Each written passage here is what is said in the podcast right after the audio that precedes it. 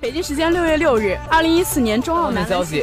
北京时间九月二十号，二零一四到一五赛季。时间六月六日，NBA 总决赛开打。北京时间五月六日，欧冠半决赛首回合。北京时间十月二日，另一场事关夺冠的比赛中。北京时间五月十四日，勇士主场发威。北京时间五月十六日，勇士客场一百零八比九十五击败灰熊。一五赛季 CBA 揭幕战，北京主场一百零三比八十九击败广东，获得开门。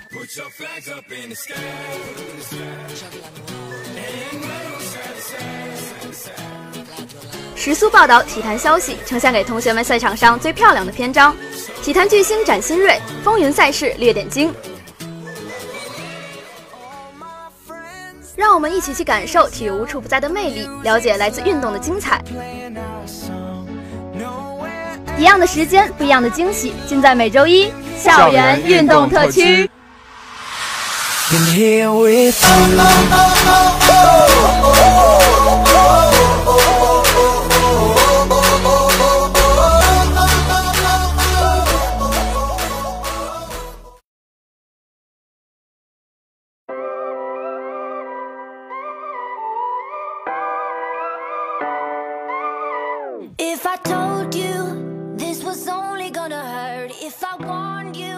大家好，欢迎收听本周的校园运动特区，我是主播秦新宇，我是主播冯万林。秦新宇，你喜欢打篮球吗？那当然啦，我小学可是校队的。优秀优秀，真的优秀。那不如来参加今年大学的篮球班赛吧。哦，那是不是又可以看到很多很帅气的小哥哥了？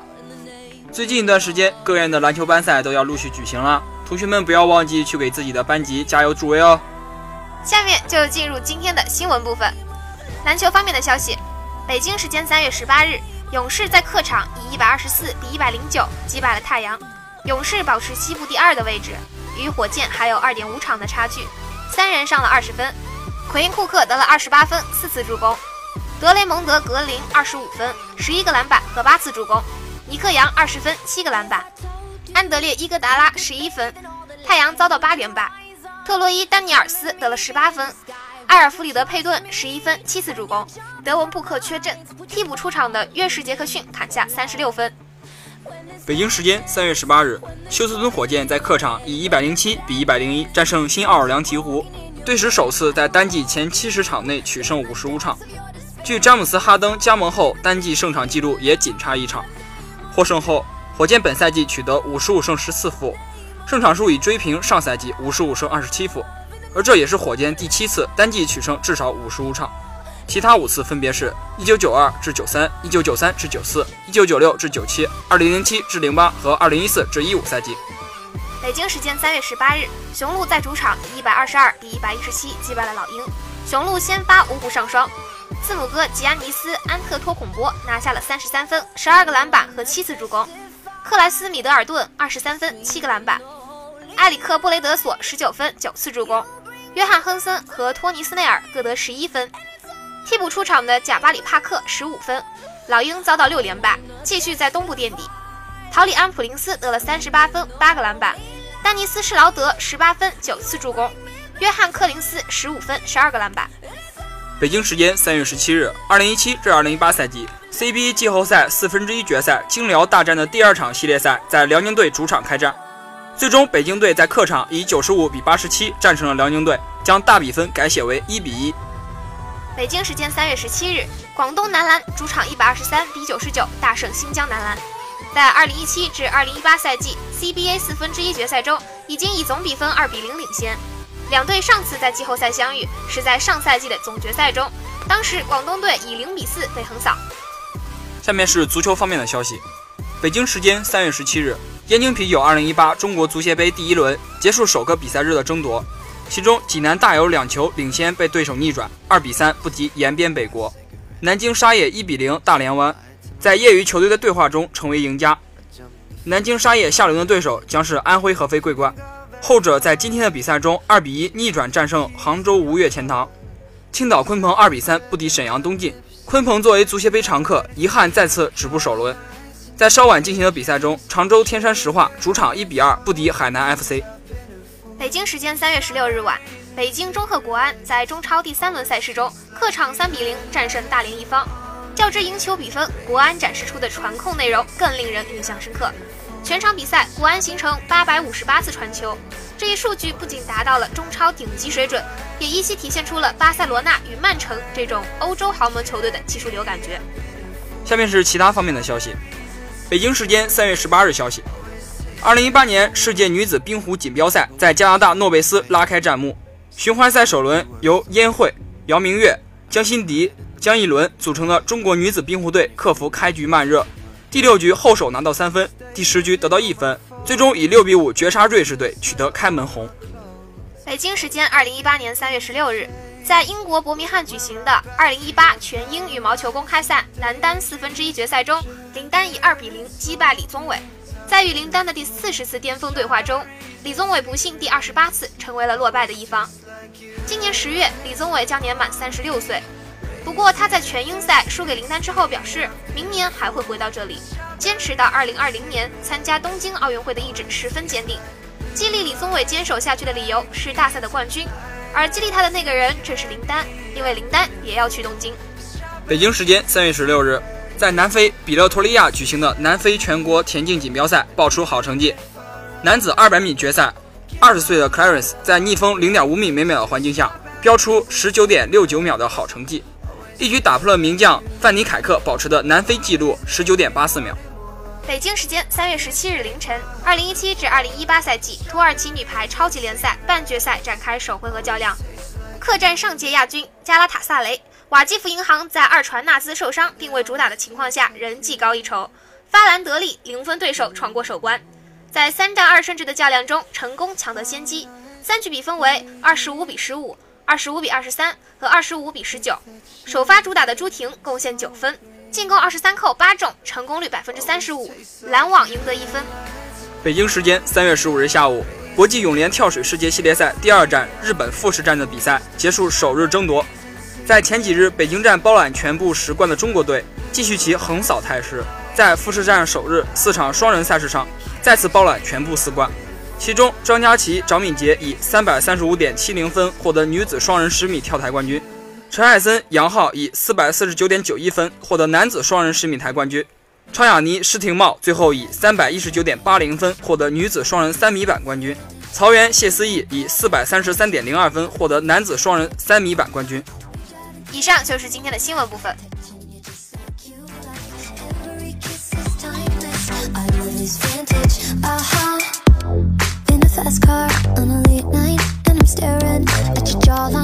killing me slowly.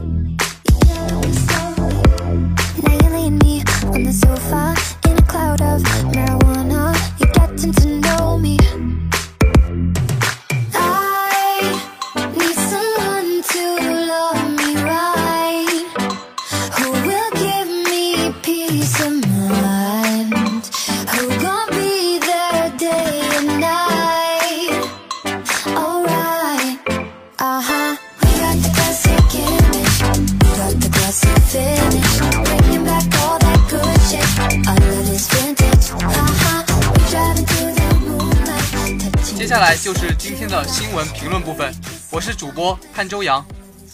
相信各位科比的粉丝们早就已经看过奥斯卡最佳短片《亲爱的篮球》，整部影片纯铅笔手绘，可以称为是科比写给篮球一篇最真挚的情书。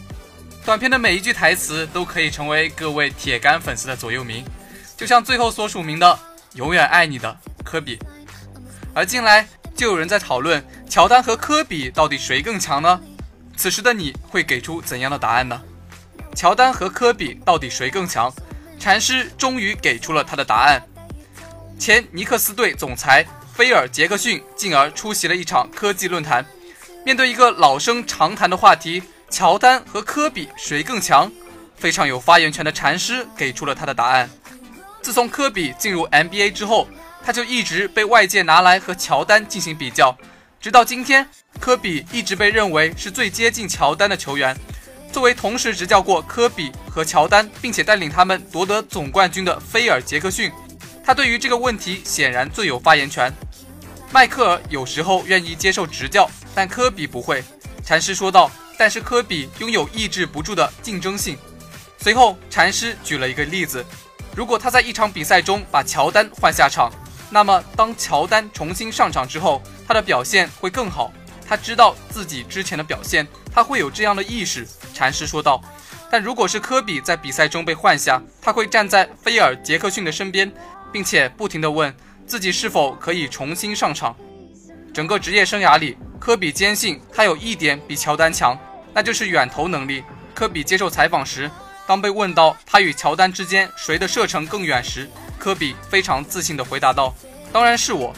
我的意思是，我的射程没有限制，我可以从任何地方完成投篮。听着，这是真的。我为此付出了更多时间，但是我们面对的防守是不同的。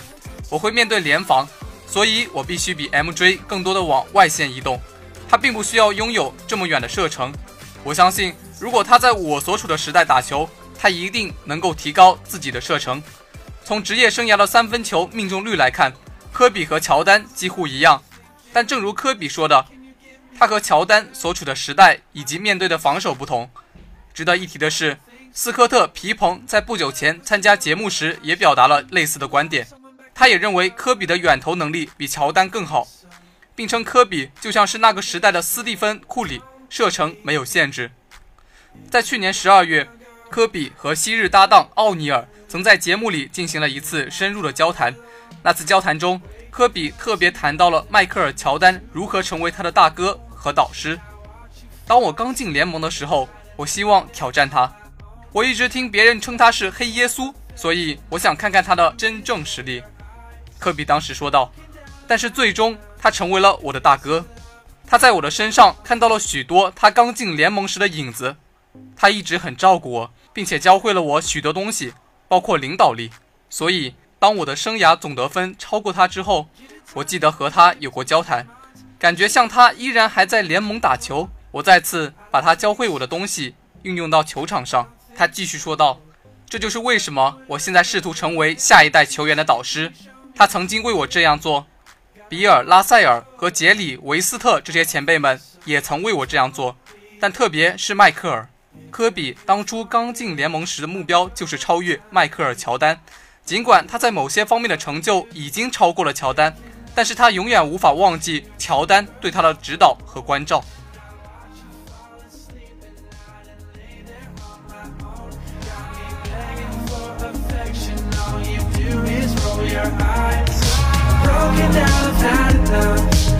this is love, I don't want it All my friends keep saying that i too good to you. But my heart is so invested